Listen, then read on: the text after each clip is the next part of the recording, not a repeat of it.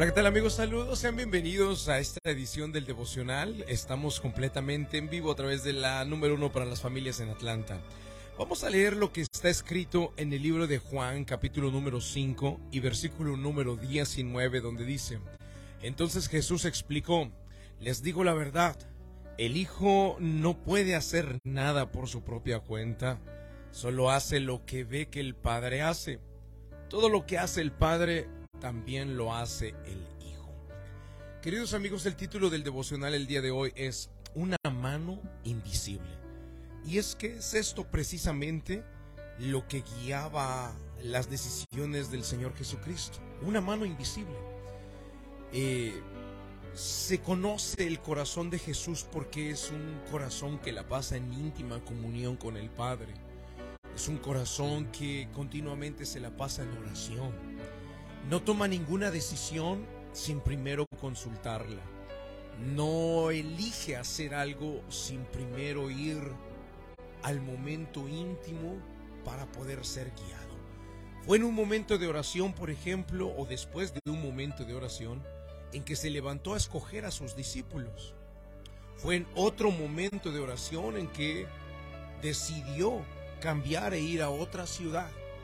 Fue en un momento de oración en que él pedía a su padre que no pasara esa copa.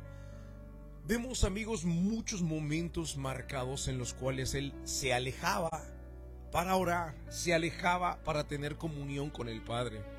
Así que cuando la gente lo veía de forma pública, lo veían que hacía maravillas, lo veía que hacía milagros, lo veían que tenía mucha sabiduría.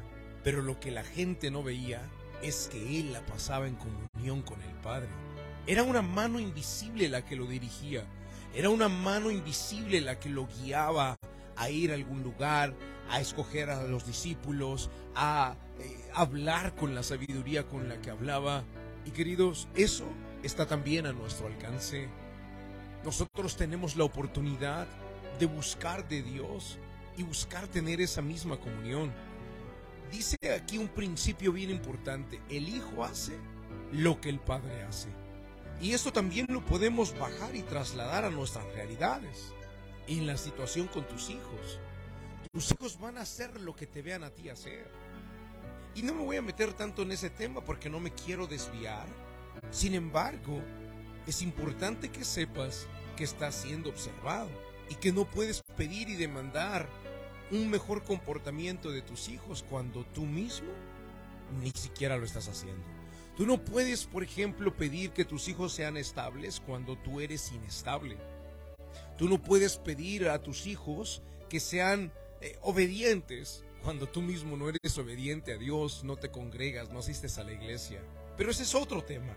El punto el que estamos es, Jesucristo estaba siendo guiado por una mano invisible, sus decisiones eran tomadas en oración.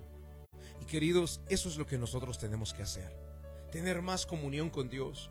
Yo no te estoy proponiendo con este devocional que te la pases de rodillas en un mundo en el que nos la pasamos tan ocupados, en un mundo donde los tiempos son tan cortos, donde apenas si da tiempo incluso para a veces atender a la familia debido al tipo de trabajos que desarrollamos hoy en día.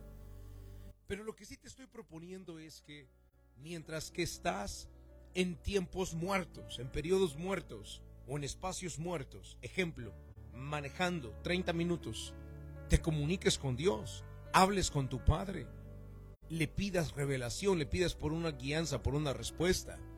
Cuando te estés bañando, cuando estés eh, cerrando los ojos antes de dormir, aunque sean 10 minutos. Cuando te levantas, después de esos cinco minutitos que le pides más al despertador y lo apagas para que suene la segunda alarma cinco minutos después, en esos minutos. Aunque no te pongas de rodillas, solamente habla a Dios, pregúntale qué es de tu día, qué decisión deberías de tomar, medita en Él, medita en su palabra, lee la Biblia. Eso, eso hará que una mano invisible también a ti pueda guiarte y que las decisiones que tomas puedan ser respaldadas por Dios.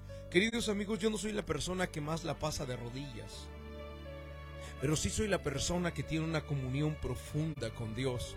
Hablo con Él cuando voy manejando a solas, hablo con Él cuando me baño, hablo con Él al despertarme, hablo con Él al dormir. En cualquier momento estoy tratando de que mi mente esté conectada a la mente de Dios.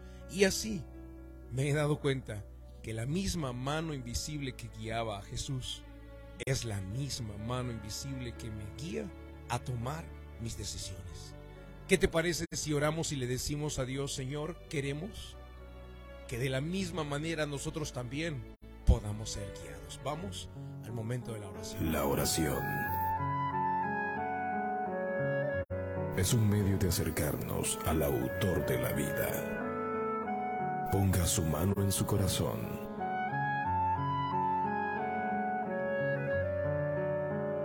Es momento de hacer oración. Vamos a hablar con Dios.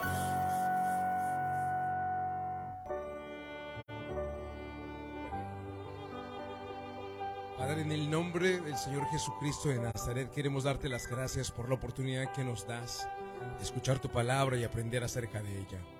Mi Dios, y sobre todo pedirte que a través de la comunión que tengamos contigo, de hablar durante el día, meditar contigo, leer tu palabra, puedas guiarnos, Señor, de forma pública.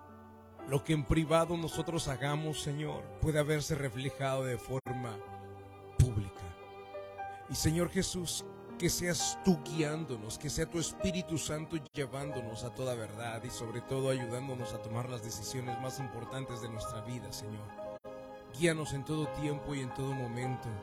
Eso es lo que te pedimos en este día. En el nombre de Jesucristo de Nazaret. Amén y amén. Queridos amigos, gracias por estar en la sintonía. Que Dios les guarde y les bendiga.